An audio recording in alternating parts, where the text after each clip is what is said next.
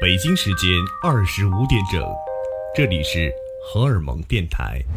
这里是荷尔蒙电台，我是白松。因为没有什么可以阻挡人类对未知事物的探索和向往，所以本期节目荷尔蒙电台要带大家走到星际以外，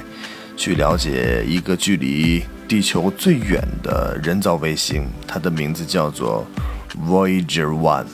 旅行者一号。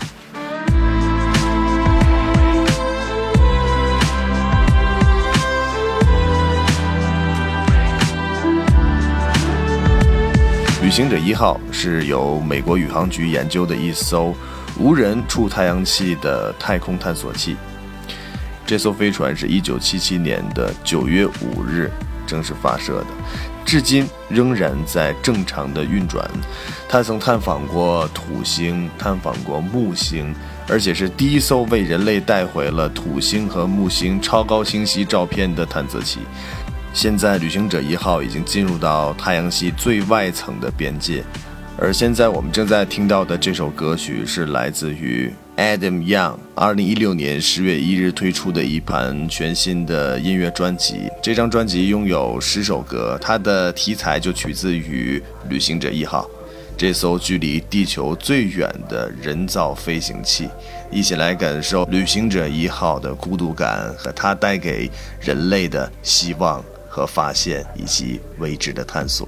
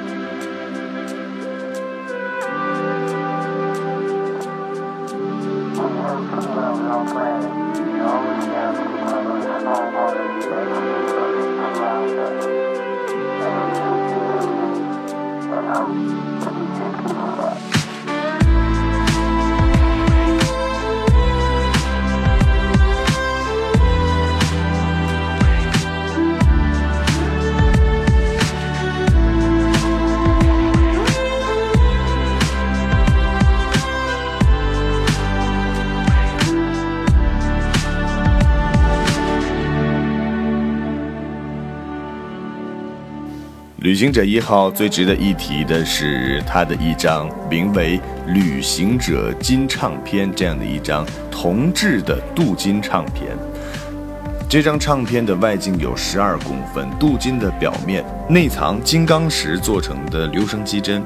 这意味着即使在十亿年以后，这张唱片的音质仍然和新的一样。而这张唱片里到底都包括了什么？首先就是用人类的。五十五种语言所录制的问候语 from doctor programmer universitetsstaden 各位都好吧我们都很想念你们有空请到这儿来玩 we 都好吧 the tree but 请到这儿来玩 બ્રહ્માંડના અન્ય અવકાશમાં વસનારાઓને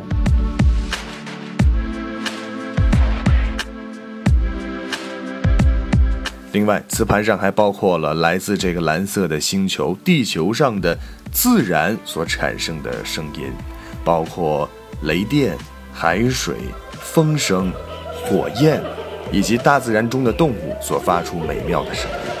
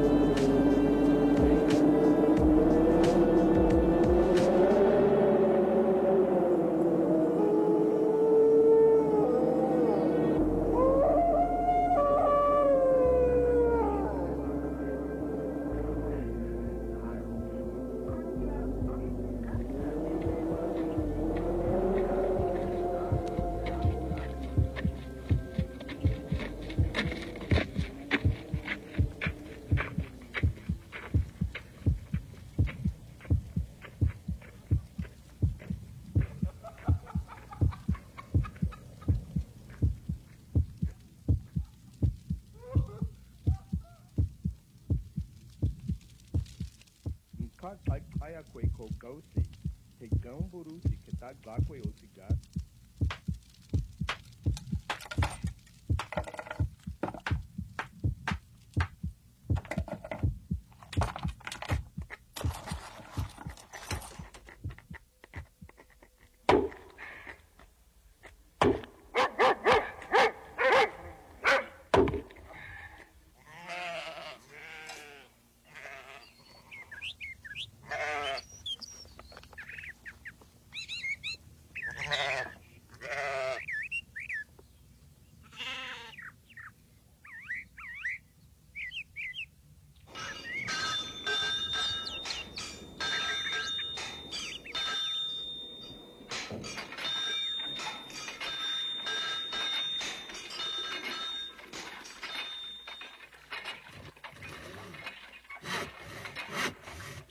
你可以听到，除了动物以外，人类的出现开始有了工业，开始有了噪音，等等等等，都出现在了这张磁盘上。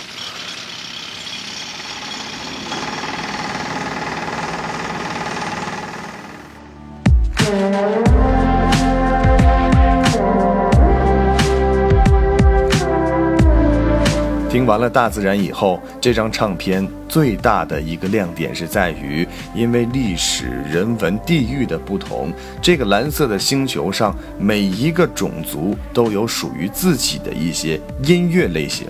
而旅行者一号所携带的这张铜制磁盘唱片中，包含了很多很多世界各地的名曲。我们首先先来感受一下。来自巴赫的平均律钢琴曲集第二卷 C 调前奏曲及副歌第一行。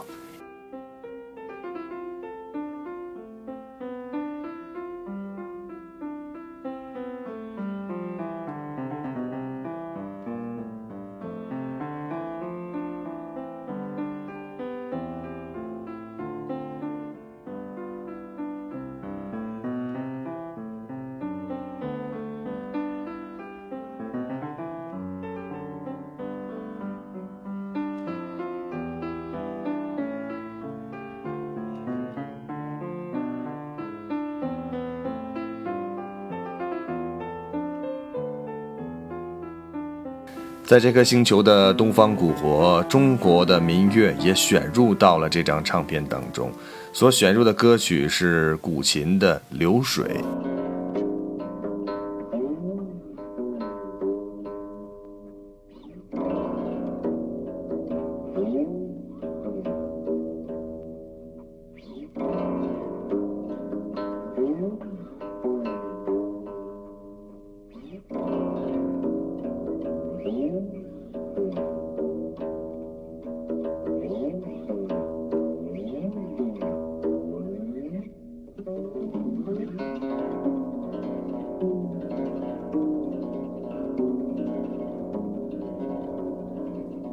我相信，在每一个人的脑海里，大家都会认为，在遥远的星际那一头，有与我们一样存在着生命的其他种族。这张唱片同样代表着我们对于未知的问候，也代表着我们对于未知的友善。那唱片中还包含了当时联合国秘书长库尔特·瓦尔德海姆的问候，还有当时美国总统卡特的问候。他所说的内容是。这是一份来自于遥远的小小世界的礼物，上面记载着我们的声音、我们的科学、我们的影像、我们的音乐、我们的思想和感情。我们正在努力生活，过的我们的时代，进入你们的时代。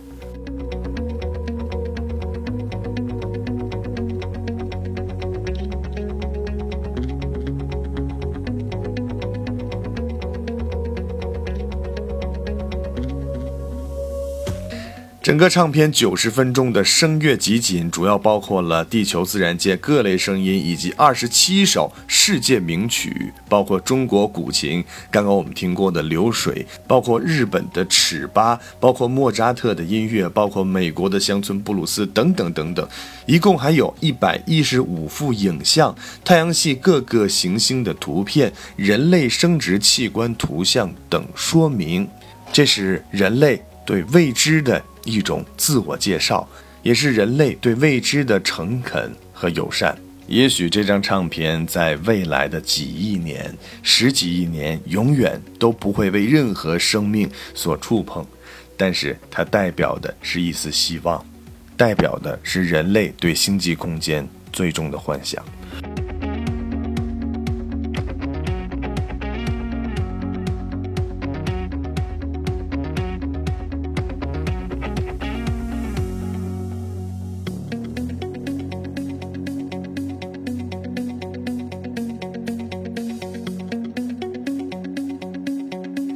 二零一一年的二月份，有迹象表明，旅行者一号已经在之前的某个时刻抵达了太阳系最边缘的过渡区，而这个过渡区就是太阳系与星际空间最后的交界处。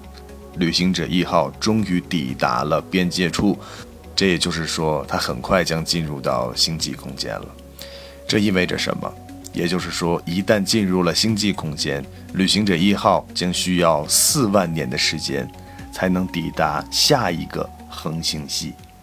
至于旅行者一号身上的电池，科学家们说，探测器上携带了两枚核电池，能够保证它继续飞行到二零二五年。一旦电池耗尽，旅行者一号将继续向银河系的中心前进，它将离太阳系越来越远。再也不会回来。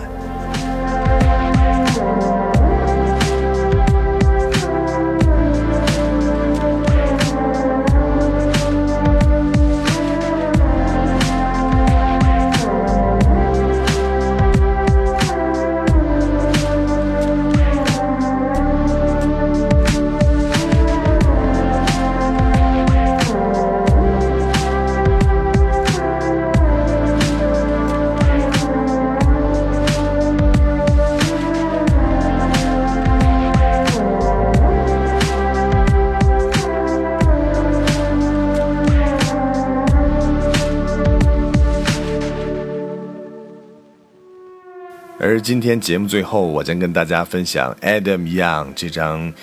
关于旅行者一号专辑的第一首歌曲，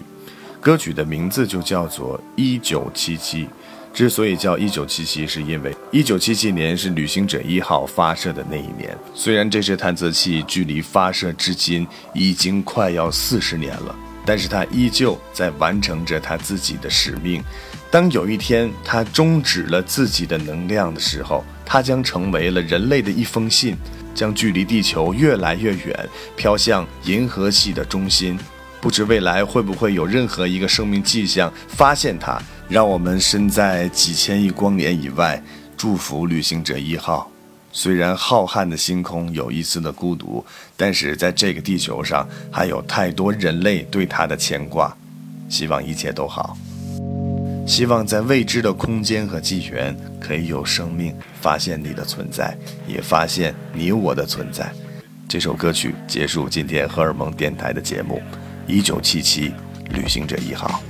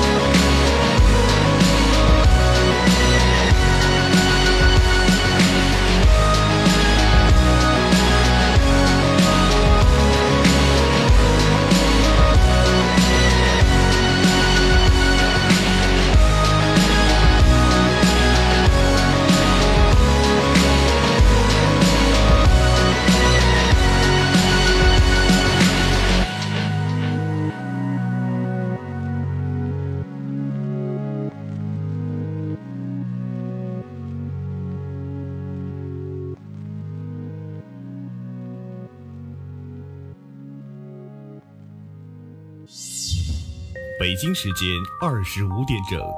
这里是荷尔蒙电台。